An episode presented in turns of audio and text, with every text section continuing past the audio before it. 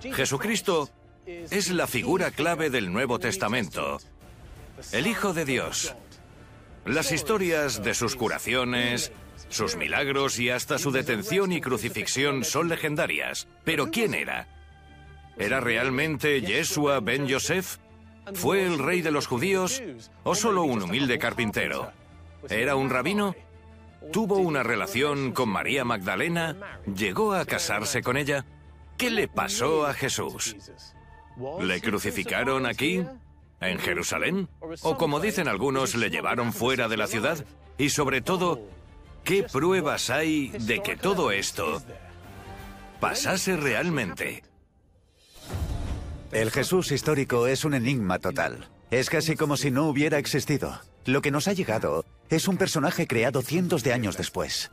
Era un líder religioso, un predicador de hace dos mil años. Era el Mesías que anunciaba el Antiguo Testamento. Era el Hijo de Dios que acabó convirtiéndose en la principal figura de la cristiandad. Hay que tener en cuenta dos cosas sobre Jesús. Una que existió de verdad y dos que no tenían nada que ver con el Jesús de los Evangelios. Todas las tradiciones sobre el Jesús histórico eran orales. Además, los autores de los Evangelios cogieron cosas de otras religiones.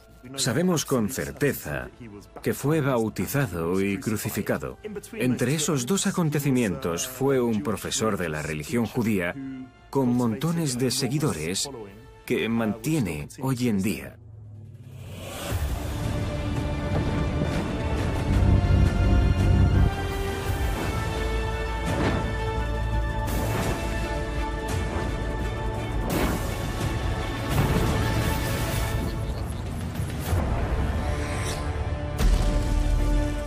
Historia prohibida. Descubriendo al Jesús histórico. Jerusalén.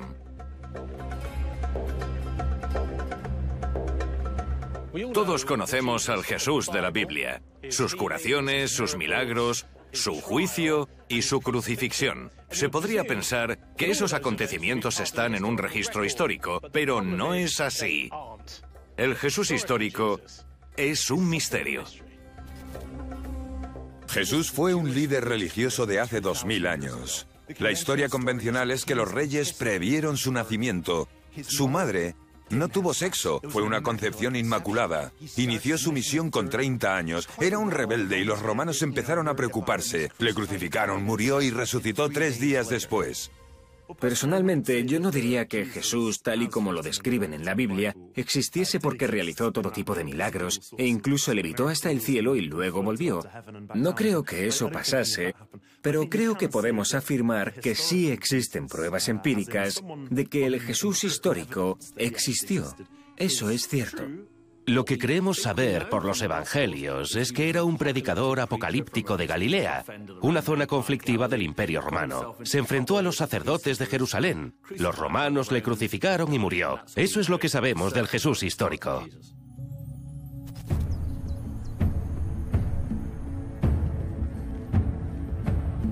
¿Qué referencias a Jesús hay en los escritos de la época? ¿Sobre qué hecho se asienta toda una religión? La verdad es que no muchos. Flavio Josefo, un historiador judío contemporáneo de Jesús, solo le menciona dos veces, y una de ellas es cuestionable. En los escritos de Josefo aparecen personajes familiares para los lectores de la Biblia.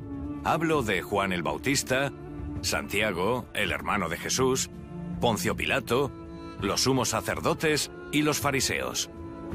Pero a Jesús, el Hijo de Dios, solo lo menciona dos veces como mucho. Puede que sea uno de los pasajes más famosos de Josefo y sobre todo el más polémico.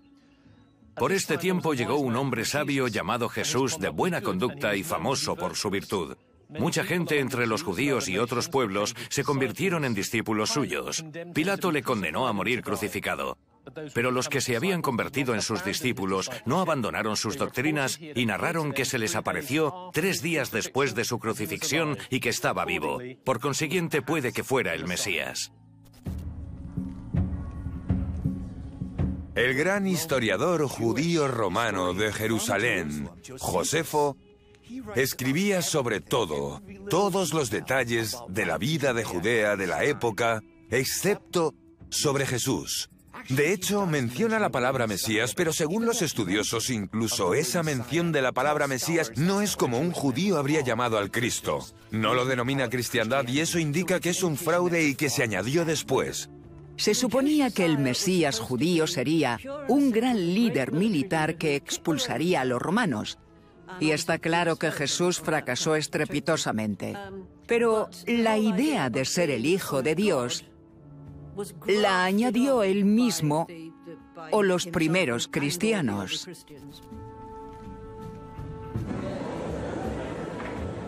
En las epístolas de San Pablo, escritas 25 años después de la muerte de Jesús, se afirma que Pilato ejecutó a Jesús. Sabemos con certeza que Poncio Pilato existió. Y Tácito, el escritor romano, menciona a un Cristo al que Nerón acusó de un incendio en Roma. Pero por lo visto, todas las menciones a Cristo o Jesús eran relatos de segunda mano, nada en primera persona. Tácito, el historiador romano, es interesante porque utiliza la palabra adecuada, el Cristo. Pero la copia más antigua que tenemos de lo que él escribió es del siglo XI. La primera referencia a su trabajo es del siglo XV, y esto contribuye a la creencia de que alguien añadió posteriormente elementos que hablaban de la cristiandad, algo de lo que tuvieron conocimiento mucho después de los hechos. Es extraordinario porque la religión exige certeza y lo único que no tenemos sobre Jesús es certeza. La historia que nos ha llegado se creó cientos de años después. Las primeras referencias que tenemos en los Evangelios son de 60 años después de su muerte y son textos que evolucionaron enormemente. De ahí que convertir a Jesús en Cristo, Hijo de Dios, es un proceso que se extendió por todo el imperio romano durante siglos. Lo que sabemos de los primeros cristianos es que pensaban que Jesús volvería en cualquier momento, por lo que no le veían sentido a escribir sobre él. Unos 40 o 50 años después pensaron, no va a volver, ¿verdad? Además, los romanos estaban masacrando a los judíos y los cristianos de Jerusalén, y de pronto sintieron la necesidad de escribir la vida de Jesús. Y no había cuatro evangelios, sino 40 o 50. Había un personaje muy inspirador y varios autores copiándose unos a otros. Lo que comparten todos ellos es que era un predicador apocalíptico, que le crucificaron y que después sus discípulos sufrieron una especie de estrés post traumático.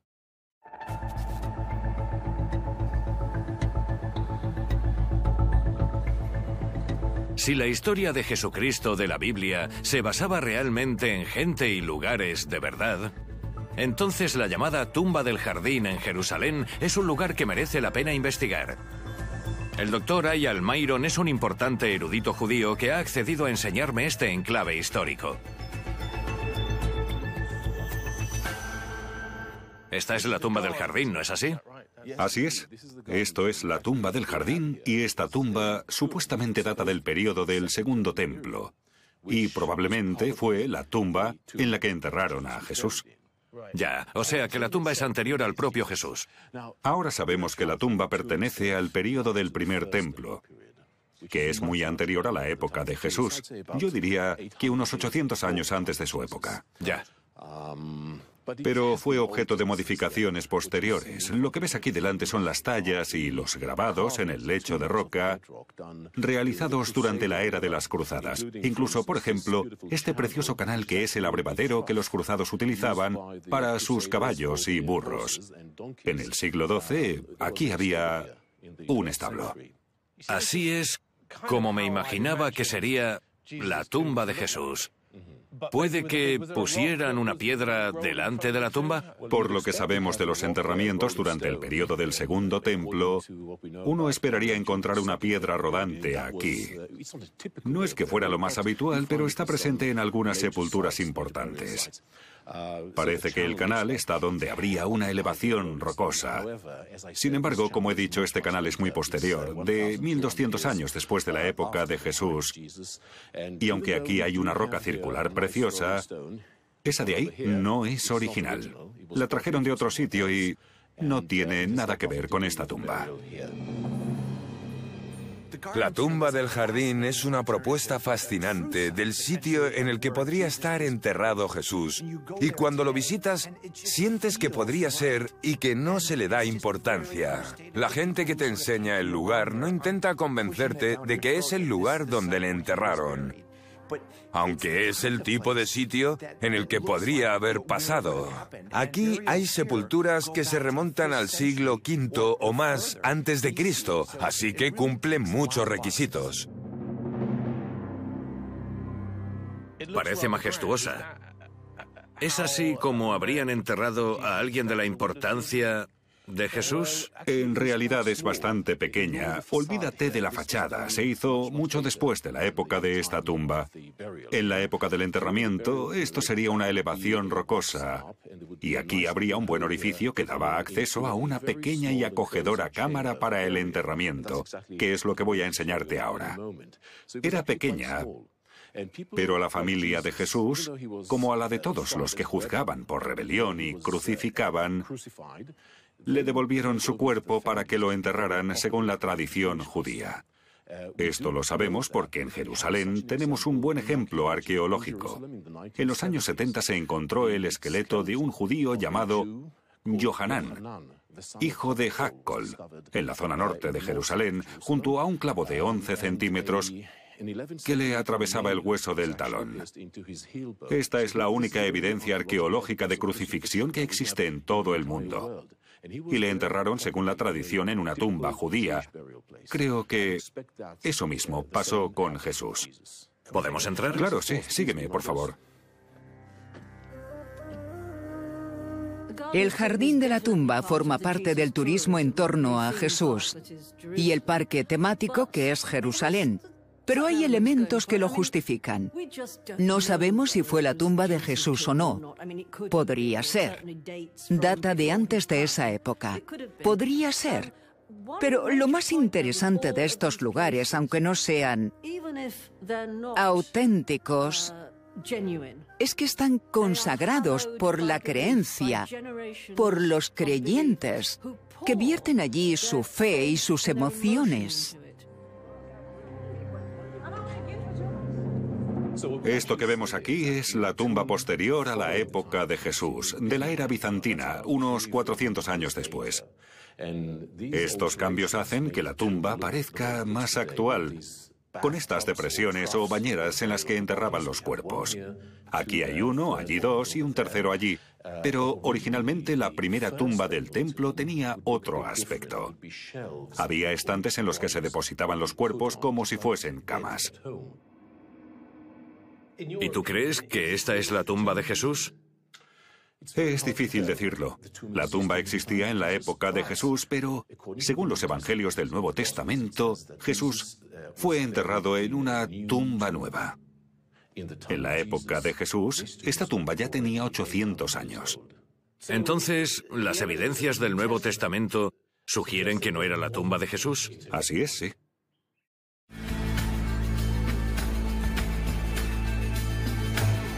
Aunque el Nuevo Testamento descarte completamente que la tumba del jardín es la tumba de Jesús, el próximo enclave resulta más prometedor. Muchos cristianos creen que el lugar en el que crucificaron y enterraron a Jesucristo está en la Basílica del Santo Sepulcro, en pleno corazón de Jerusalén. ¿Es realmente posible que el cuerpo de Jesús fuese crucificado y enterrado en el mismo sitio? ¿Es aquí? Pues sí. Esta es la Basílica del Santo Sepulcro y como ves hoy está muy concurrida. Para muchos cristianos de todo el mundo, este es el lugar más sagrado del planeta. Aquí es donde crucificaron a Jesús, este es el lugar donde le enterraron y además el lugar donde resucitó. ¿Echamos un vistazo? Por supuesto. Hay quien cree que en la época de Jesús, este lugar estaba al otro lado de la muralla de Jerusalén, que no era tan grande. De ser cierto, la Biblia corroboraría dicho enclave al afirmar que la tumba de Jerusalén se encontraba fuera de la ciudad. ¿Qué hay ahí? Bueno, Jamie, lo que ves aquí es la piedra de la unción. Según el Evangelio de Juan, cuando bajaron el cuerpo de Jesús de la cruz, sus discípulos lo prepararon para el enterramiento. Y según la tradición local lo hicieron aquí. Estos peregrinos vienen a tocar la piedra, frotan todo tipo de souvenirs en ella y se los llevan como un souvenir bendecido. Vale, hay que tocar esto. Si quieres, sí, claro. ¿Y viene gente de todo el mundo para tocar la piedra? Por supuesto, este es el culmen de la visita a Jerusalén, la Basílica del Santo Sepulcro y tocar el lugar donde yació el cuerpo de Cristo. ¿Y qué significa tocar o frotar tus souvenirs en la piedra? ¿Quedan bendecidos? Sí, quedan bendecidos y es uno de los pocos lugares donde se puede tocar la santidad. No hay que olvidar que los romanos levantaron Jerusalén. Josefo decía que si alguien volviera no sabría que allí hubo una ciudad. Todos los vestigios arqueológicos que hubiera de la época de Jesús habían desaparecido. Los romanos los eliminaron. Cuando hablamos de los enclaves, que ahora son lugares santos en Jerusalén, no hay que olvidar que fueron reconocidos como tal posteriormente. La Basílica del Santo Sepulcro, por ejemplo, es una obra bizantina encargada por la emperatriz Helena que se erigió tres siglos después de Jesucristo. La tumba del jardín se descubrió en el siglo XX. Estos lugares han dado lugar a tradiciones, pero en realidad son posteriores y se incluyen en una ciudad que fue eliminada. Vale, ¿y aquí qué hay? Hemos entrado en la capilla de Adán. Según la tradición medieval, en esta roca la roca del Gólgota es donde crucificaron a Jesús y detrás de esta pequeña ventana puede verse la roca. Según la leyenda, el cráneo de Adán estaba enterrado bajo la cruz y cayó una gota de sangre sobre él que hizo que resucitara momentáneamente. Un momento, yo creía que le crucificaron en el Calvario. Sí, en realidad Calvario es el nombre del lugar, procede de la palabra cráneo pero en realidad es un saliente rocoso en el que colocaron la cruz. Esta sería la base del saliente. Ahora llegaremos a la parte más elevada del Calvario. Ya. Pero eso también es el Calvario. Vale. Es una capilla en la base del Calvario. Ya lo entiendo. ¿Dónde vamos ahora? El sitio donde estuvo la cruz. ¿Vamos? Sí, vamos. Que todo esté en el mismo sitio resulta muy conveniente y sospechoso. Es una especie de Disney World para los creyentes de Jesús, al que pueden ir a conmoverse y comprar un souvenir. Casi todo data de la época de las cruzadas, pero el conjunto data de mil años después de los hechos descritos. Creo que hasta el cristiano más convencido tendría derecho a cuestionarlo. ¿Cómo saben que es el sitio exacto? Pero esa no es la cuestión. Quieren ir a Jerusalén y sentir que forman parte de algo. ¿Qué más da que estuviera aquí o, o que no esté en ninguna parte si vas a disfrutar de la vida eterna?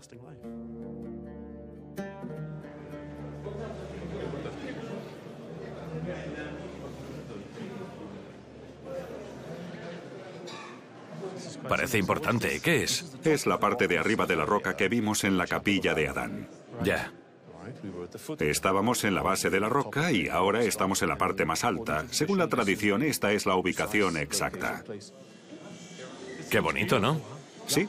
En el centro está Jesús. También está su madre, María y Juan, el apóstol. La inscripción encima de su cabeza es el crimen del que se le acusó en griego, latín y hebreo. Proclamarse rey de los judíos. La identificación del lugar de la crucifixión es una conjetura. Han cogido las escrituras e insertado a la fuerza lugares reales. Pero cuando vas al Santo Sepulcro piensas, esto no se parece al lugar donde crucificaron a Jesús. Ni siquiera está en un monte, sino dentro de las murallas de la ciudad. Pero es una cuestión de fe.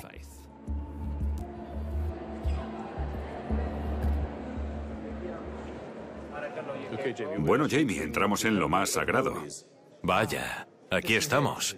La Basílica del Santo Sepulcro. Esta es la capilla del ángel. Una cámara en la que las mujeres que vinieron después de la resurrección vieron a un ángel esperándolas. Y este es el sepulcro. Para muchos cristianos es lo más sagrado. ¿Esta es la tumba de Jesús? Esta es la tumba de Jesús. Vaya. Es alucinante. No parece una tumba porque no está cubierta con las lápidas de piedra que se utilizaron después de la época de Jesús. Pero un equipo de arqueólogos atenienses la levantó hace un par de meses y sí, hay una tumba debajo que forma parte de una cavidad en la que hay uno de los lechos mortuorios en los que se depositaban los cuerpos. Entonces, para la Biblia y para millones de cristianos de todo el mundo, ¿esta es la tumba de Cristo? Sí. Para nosotros, historiadores y arqueólogos, académicos, esta es una tumba judía auténtica de la época de Jesús. La única evidencia arqueológica que tenemos de que fuese la tumba de Jesús es que en esa época era una tumba. Y no solo eso, hay otras tumbas alrededor y todas pertenecen a un cementerio del periodo del Segundo Templo. Independientemente de las pruebas históricas, es un sitio extraordinario. ¿Lo es? La verdad es que sientes algo. Estoy de acuerdo. Es un sitio especial. Sí, es verdad. Una mentalidad racional cuestionaría respetuosamente que el enclave histórico sea realmente el que dicen que es. ¿De verdad es donde le crucificaron y depositaron cuando le bajaron de la cruz y donde le enterraron? No se sabe cuándo se convirtió en un sitio de peregrinaje, pero es una representación simbólica de una historia que es alegórica. Es una representación simbólica de donde sucedió.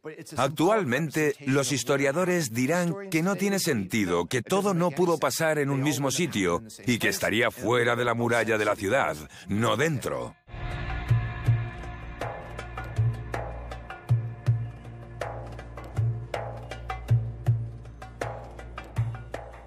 El problema con el Jesús histórico es ¿dónde están las pruebas? Sí, los enclaves, los sitios físicos que dicen que Jesús visitó existen, pero ¿qué prueba hay de que estuviera allí? Marty Friedlander es un guía local de Jerusalén que ha accedido a enseñarme algunos de los sitios clave que según el Nuevo Testamento Jesús visitó en Jerusalén. Si analizamos el relato bíblico de Jesús en el Nuevo Testamento, ¿qué dicen los evangelios? Sobre todo de este lugar en concreto. Es curioso que lo menciones. Al otro lado del muro está el estanque de Bethesda, que se mencionaba en el libro de Juan, y donde Jesús realizó su primer milagro en Jerusalén. Sanó a un discapacitado que llegó al estanque con muchas dificultades. Por lo visto, una vez al día se producían unas ondas en el agua y el primero que saltaba se curaba. Pero si olvidamos las anécdotas milagrosas del Nuevo Testamento para centrarnos en la historia y conseguir alguna prueba de la existencia de Jesús, ¿qué lugares hay en los alrededores que pudieran ayudarnos? Bueno, yendo por ahí estaba el templo. Y esa es la plataforma en la que se ha construido el domo de piedra. Es la misma plataforma por la que pasó Jesús y por la que pasaría cualquier otro judío que peregrinara a Jerusalén. Eso es cierto. ¿Existe alguna evidencia arqueológica de la existencia de Jesús? Esa es una pregunta difícil y la respuesta es no. ¿Existen pruebas científicas de que esta es la cruz en la que le crucificaron? No. No. Al final todo depende de si te lo crees. Y si quieres creértelo, consigues encontrar una explicación científica y afirmas que existen pruebas. Prácticamente todo se perdió con los romanos por la brutal represión tras las revueltas. Pero lo que sí sabemos que perdura es la vía dolorosa, que es por donde se supone que Jesús acarreó la cruz desde Pilato al lugar de la crucifixión. Y tiene que ser verdad, por la sencilla razón de que es el único itinerario directo entre esos dos puntos y los romanos lo utilizaban. ¿Ahora estamos en la Vía Dolorosa? Sí, vamos a empezar la Vía Dolorosa en la primera estación del Vía Crucis. Vale, ¿y qué son las estaciones del Vía Crucis? Las estaciones del camino de sufrimiento que recorrió Jesús desde la primera, donde le sentenciaron a muerte, A la estación 14, donde le dieron sepultura al final del recorrido. ¿Y esto a dónde lleva? Se accede a la segunda estación. Ya, ¿y qué significa? Significa que la primera estación es donde sentenciaron a Jesús. Vale. Al otro lado de la calle, según la geografía actual. Allí se lo entregaron a las tropas romanas para que ejecutaran la sentencia. ¿Aquí? Eso fue aquí. Se nos olvida fácilmente que a Jerusalén llegaban docenas y docenas de Mesías, sabedores de que el Viejo Testamento profetizaba que vendría un Mesías a salvar a los judíos. Por eso, cada dos por tres llegaba un Mesías con una cruz a lomos de un burro, con palmeras, con un séquito de seguidores, y los ancianos judíos seguro que pensaban, oh no, otro, ¿Cómo dices que te llamas? ¿Jesús? ¿Cristo? Vale. Siguiente. Si fue la persona que dice la Biblia, fue un agitador político. Y los romanos crucificaban a los agitadores políticos y luego dejaban el cuerpo pudriéndose en la cruz o lo arrojaban a los perros. Si esta historia la hubieran escrito varios cristianos y fuese un mito, ¿no crees que habrían ideado un método distinto para matar a su Mesías? Es una manera brutal y horrible de morir. No, porque es efectista. Y los romanos sí crucificaban a gente en público. Durante unas obras en Jerusalén se encontró un osario, una cajita con huesos, y dentro el hueso de un talón con un clavo. No fue el único al que crucificaron. Así que... Sabemos Sí. que había crucifixiones, es un hecho Sí. histórico. Sabemos que era como mataban a los prisioneros. Así es. Los romanos creían en la defensa de una disciplina estricta y severa. Odiaban a todo el que representara una amenaza para la ley y el orden, y Jesús provocaba desórdenes en el templo. Pensaban que fomentaba una especie de movimiento independiente de base porque la gente le era leal a él y solo a él por encima del imperio romano. Por eso le trataron como trataban a la gente, que tendía a desafiar el status quo de manera brutal. Y eso acabó provocando su detención y finalmente su brutal ejecución. No creo que a los líderes judíos les preocupara tanto. Para ellos era uno de tantos agitadores procedentes del campo o las ciudades.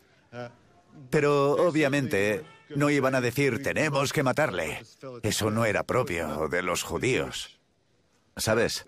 Ya. Lo que sí era propio de los romanos y del imperio romano era recurrir a una violencia y a una tendencia homicida increíble para mantener su autoridad. Sofocaban cualquier brote de rebelión de raíz, y eso es lo que él representaba para ellos. Lo que la gente no entiende es que en su época Jesús no era importante. Apenas se le conocía y poniéndolo en contexto, el año que se cree que murió, el 33, de todos los que Poncio Pilato ordenó crucificar, 300 eran Mesías. Jesús solo era uno más.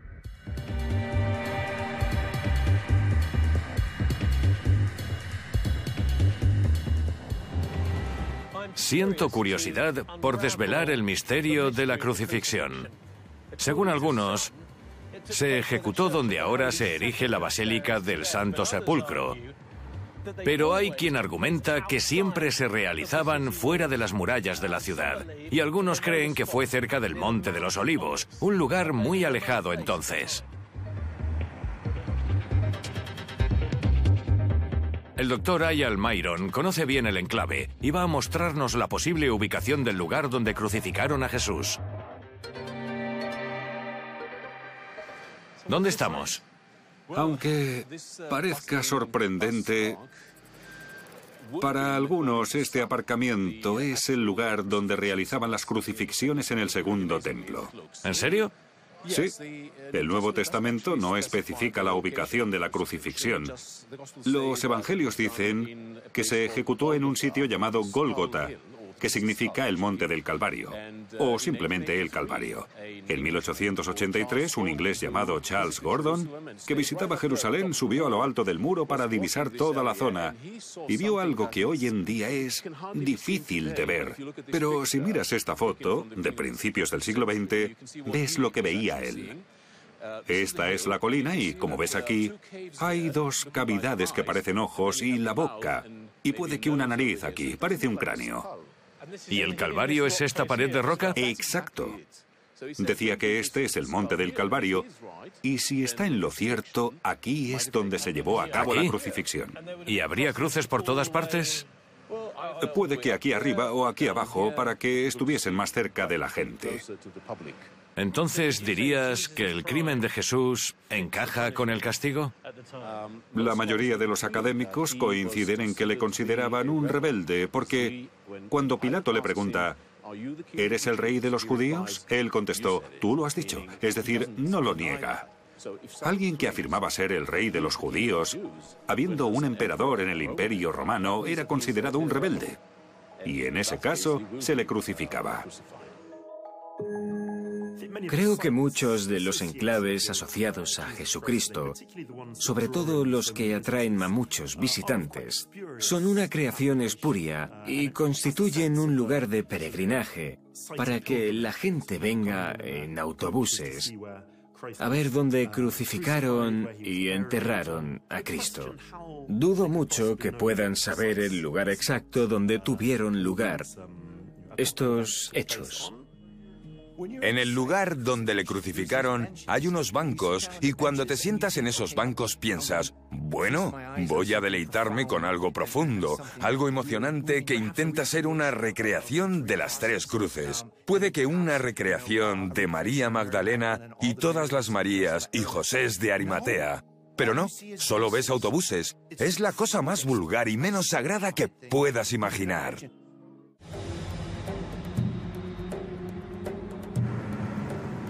El Nuevo Testamento está repleto de historias de Jesús en Jerusalén y sus alrededores, que acaban con su crucifixión. En el jardín de Getsemaní, en la sala de la Última Cena y recorriendo la Vía Dolorosa. Pero en los últimos años, los expertos se han interesado por otro enclave. Es un lugar situado en los suburbios de Jerusalén que se llama Tumba de Talpiot.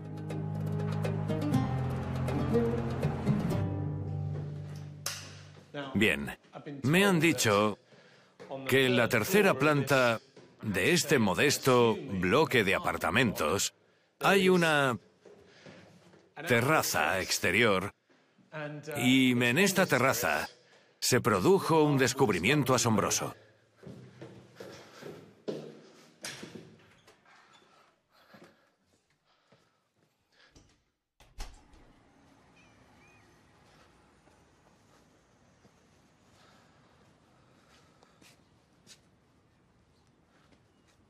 Bueno, no es lo que me esperaba.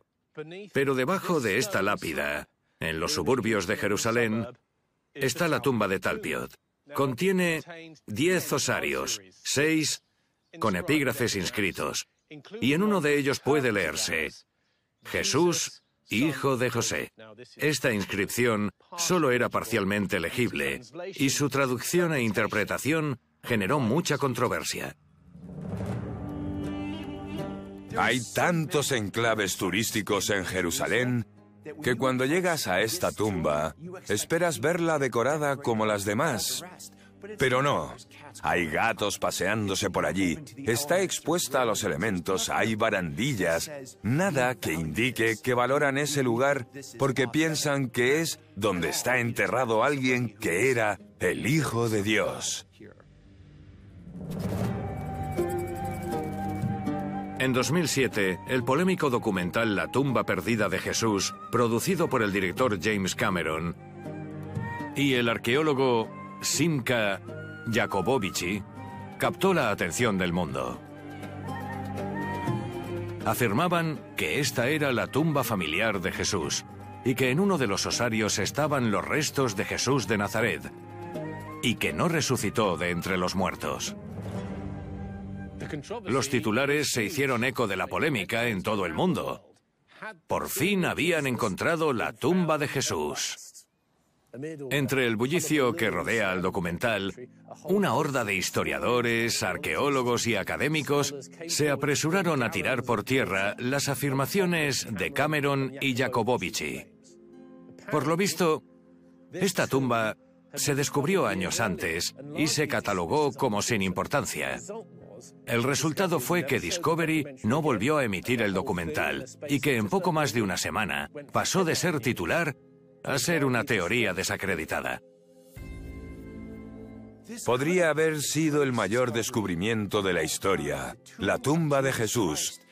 Contaba con la reputación de James Cameron, pero no, acabó siendo un fraude. Fue una gran decepción porque todo el mundo se lo creyó y luego pensó, ah, que es un fraude. Da igual, Basta con buscar Jesús en Google para darse cuenta de que es uno de los negocios más rentables del planeta. Y vivimos en una era en la que la gente exige pruebas. Hay tantas cosas compitiendo por nuestra atención que tener pruebas es la regla de oro. Por eso no es sorprendente que haya aparecido gente con todo tipo de supuestos restos arqueológicos que demuestren su existencia. La tumba de Talpiot y el osario de Santiago son algunos ejemplos. En ambos casos, uno en 1980 y el otro en 2000, se demostró que eran intentos fraudulentos de mostrarle a la gente objetos que supuestamente procedían de la época de Jesús. En este caso, osarios. Pero al final era todo mentira. El fenómeno de la tumba de Talpiot demuestra lo desesperada que está la gente por desmontar la historia del Hijo de Dios, por traerle a la tierra, porque la idea que tienen los cristianos es que el cuerpo de Jesús ascendió a los cielos y por lo tanto no puede haber un cuerpo, no hay huesos. Encontrar una tumba o un osario con restos de huesos pertenecientes a Jesús demostraría lo mucho que se ha equivocado la Iglesia, ¿verdad?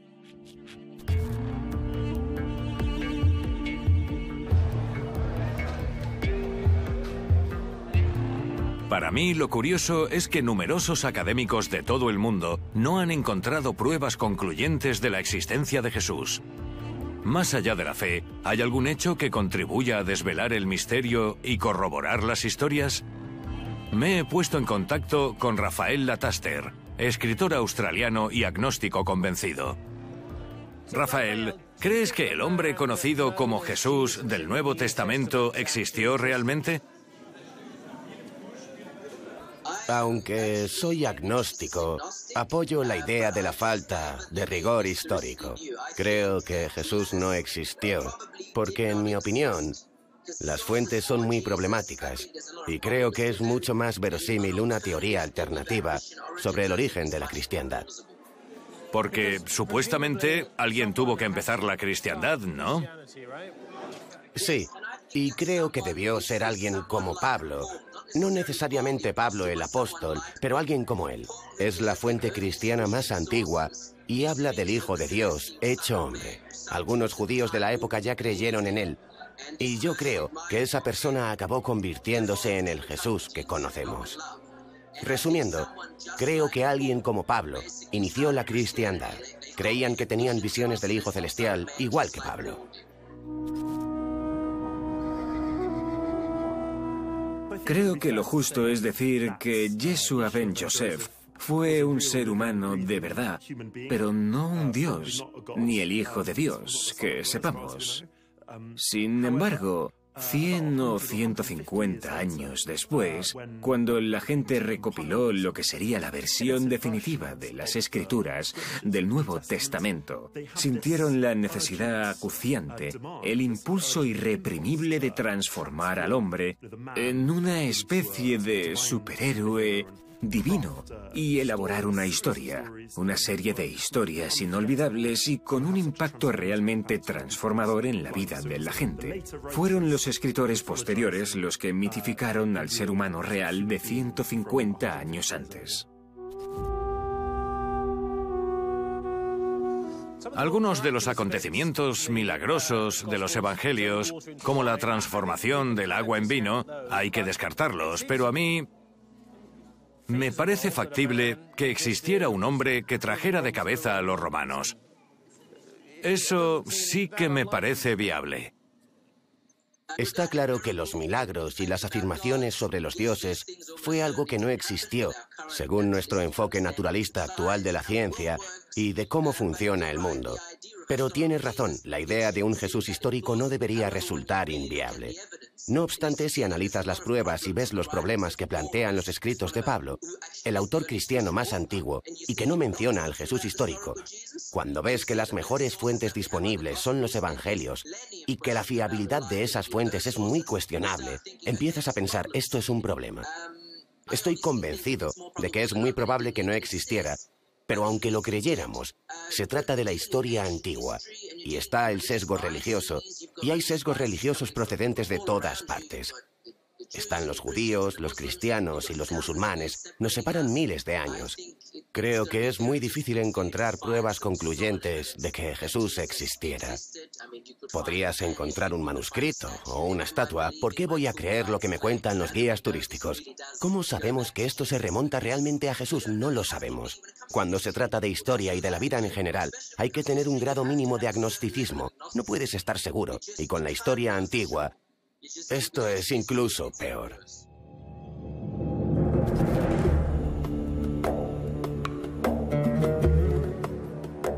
Obviamente, Jerusalén y su relación con Jesucristo es muy importante para muchos cristianos. La gente acude en multitudes para ver los enclaves bíblicos donde estuvo su Mesías, y están convencidos de que predicó aquí, que ofendió a los romanos y que fue crucificado en algún lugar de esta ciudad. Antes teníamos un Jesús. Sorprendentemente, ahora tenemos dos. La gente ve a Jesús, el personaje religioso, y a Jesús, el histórico. Y eso se ha aceptado. Los cristianos pueden creer ambas cosas. Dicen, mi corazón me dice que Jesús es el Hijo de Dios y que me ama, etc. Y si lees la Biblia, ves que estuvo allí e hizo esas cosas. Y ves quién era emperador en esa época. Y puedes asociarlo históricamente, ¿no? Pero en realidad no es así. Y confunden sus emociones con los hechos. Pero el hombre que vivió solo era un hombre. Es duro admitir que nos han engañado. Pero así es. Hubo un personaje que decidieron convertir en alguien muy especial, que sirviese de modelo, un personaje que fuese un canal hasta Dios. Pero ese personaje no existió.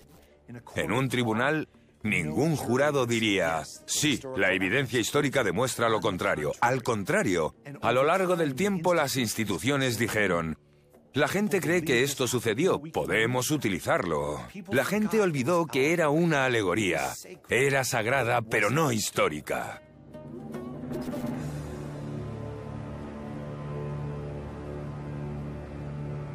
Dos de los grandes interrogantes actuales. ¿Existió realmente Jesucristo y su historia es totalmente cierta? Es la base del Nuevo Testamento y los cimientos del cristianismo. Y aunque la ciudad de Jerusalén y todos sus enclaves son accesibles a todo el mundo, hay muy pocas pruebas tangibles de que aquí hubiera un hombre conocido como Yeshua ben Yosef. Hay referencias históricas, pero la mayoría de los escritos datan, como mínimo, de un siglo después de su muerte, y la pregunta sigue ahí. Puede que tuviéramos que añadir una tercera pregunta. ¿Es importante demostrar su existencia, su vida y sus hazañas? ¿O basta con la fe? Nos vemos pronto.